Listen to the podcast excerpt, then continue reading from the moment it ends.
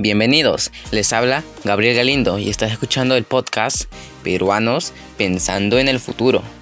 En esta oportunidad abordaremos un problema que estamos atravesando en todo el mundo y por esta razón es muy importante mencionarlo.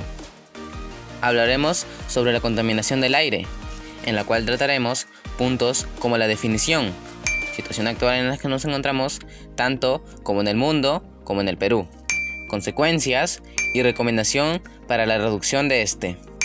Esta edición tiene el fin de informar y crear conciencia, y así crear acciones para frenar el problema que estamos vivenciando a nivel global.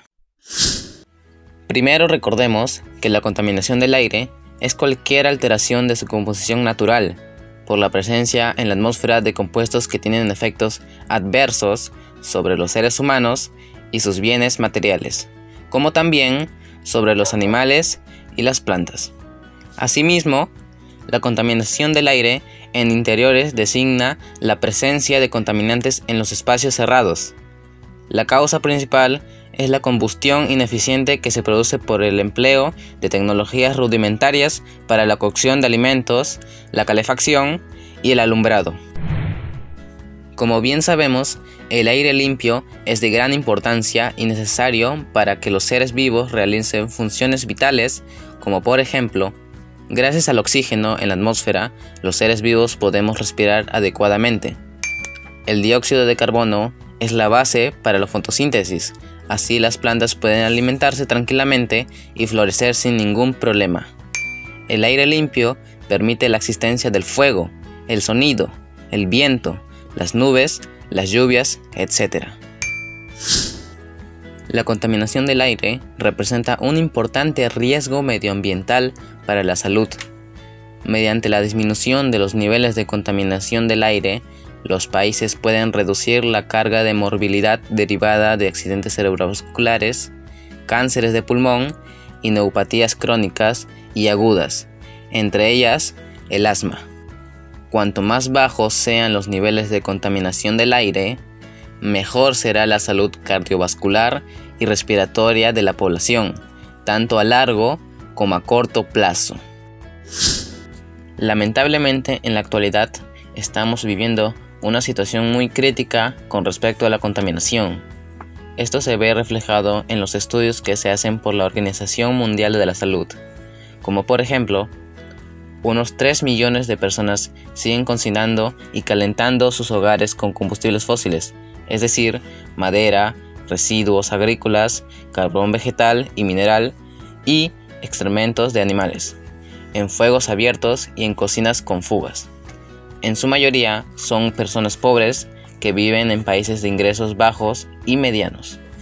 Estos combustibles y tecnologías ineficientes para cocinar producen elevados niveles de contaminación del aire de interiores dado que liberan elementos nocivos para la salud, tales como pequeñas partículas de hollín que penetran profundamente en los pulmones. En viviendas mal ventiladas, el humo puede producir concentraciones en partículas finas 100 veces superiores a las estables. La exposición afecta particularmente a las mujeres y los niños, que pasan la mayor parte del tiempo cerca del hogar. Cinco países latinoamericanos aparecen entre los 50 con peores índices en contaminación del aire en el mundo, donde se logra observar que Perú encabeza la tabla entre los países de Latinoamérica. Luego sigue Chile, que se encuentra en el puesto 26, México en el 33, Brasil en el 44 y Colombia en el 50.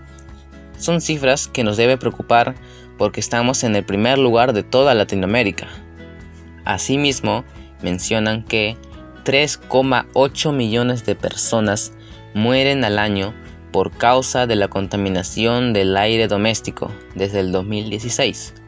También mencionan que el 18% de las muertes se deben a accidentes cerebrovasculares, el 27% por cardiopatías isquémicas, el 20% por la enfermedad pulmonar obstructiva crónica, el 8% por cáncer al pulmón y el 27% por la neumonía. En un reciente informe del Parlamento Europeo, mencionan que el 90% de la población asentada en los núcleos urbanos está expuesta a niveles excesivos de contaminantes. Esto quiere decir que en las zonas urbanas hay mayor contaminación del aire. Y ustedes se preguntarán, ¿por qué? Pues la respuesta es sencilla, porque hay una gran aglomeración de vehículos que emiten monóxido de carbono. Este es uno de los contaminantes primarios que causan el deterioro de la calidad del aire. Otro dato preocupante es sobre la declaración de situación de emergencia ambiental por el Ministerio del Ambiente en los distritos de Ventanilla y Mi Perú. Esta medida se tomó por las altas concentraciones de plomo en el ecosistema y en la sangre de la población que habita estas zonas del país. Los niveles de contaminación del aire siguen siendo peligrosamente altos en muchas partes del mundo. Según nuevos datos de la Organización Mundial de la Salud, 9 de cada 10 personas respiran aire con altos niveles de contaminantes. Las estimaciones actualizadas muestran que 7 millones de personas mueren a cada año por la contaminación del aire ambiente y doméstico. La verdad, son cifras que preocupan. En la base de datos de la OMS sobre calidad del aire ambiente figuran actualmente más de 4.300 ciudades de 108 países, lo que la convierte en la base de datos más exhaustiva del mundo sobre esta cuestión. Desde 2016, más de mil ciudades adicionales se han añadido a esta base de datos, lo que evidencia que un número de países sin precedentes está midiendo la contaminación del aire y adoptando medidas para reducirla. Todos los días, cerca del 93% de los niños y niñas del mundo menores de 15 años, es decir, 1.800 millones de niños y niñas, respiran aire tan contaminado que pone en grave peligro su salud y su crecimiento. Desgraciadamente, muchos de ellos acaban falleciendo. De acuerdo con las estimaciones de la Organización Mundial de la Salud, 600.000 niños murieron en 2016 a causa de infecciones respiratorias agudas de las vías respiratorias bajas causados por el aire contaminado. Aunque los datos más recientes muestran que los niveles de contaminación del aire ambiente siguen siendo peligrosamente altos en la mayor parte del mundo, también evidencian algunos avances positivos. Los países están adoptando medidas para abordar y reducir la contaminación del aire provocado por partículas finas. Por ejemplo, en tan solo dos años, el proyecto Pradhan Mantri Ujwala Yohana, puesto en marcha en la India, ha permitido conectar gratuitamente a la red de GPL aproximadamente 37 millones de mujeres que viven por debajo del umbral de la pobreza para ayudarlas a cambiar a una fuente limpia de energía doméstica. Como principales fuentes de contaminación del aire tenemos el uso ineficiente de la energía en las viviendas que se refiere al humo producido por las velas y las cocinas a leña en los hogares. Los gases emitidos por las industrias, que se refiere a los contaminantes emitidos en gran cantidad y sin control alguno, los sectores de la agricultura, es decir, de los insecticidas usados por los agricultores, y por último, las centrales eléctricas de carbón. Además, otra causa de la contaminación del aire es por la fuente natural que son los polvos, el humo, pulverización de agua marina, gases sulfurosos, polen e incendios forestales. Todo esto trae consecuencias que nos afecta directa e indirectamente a todos los seres vivos.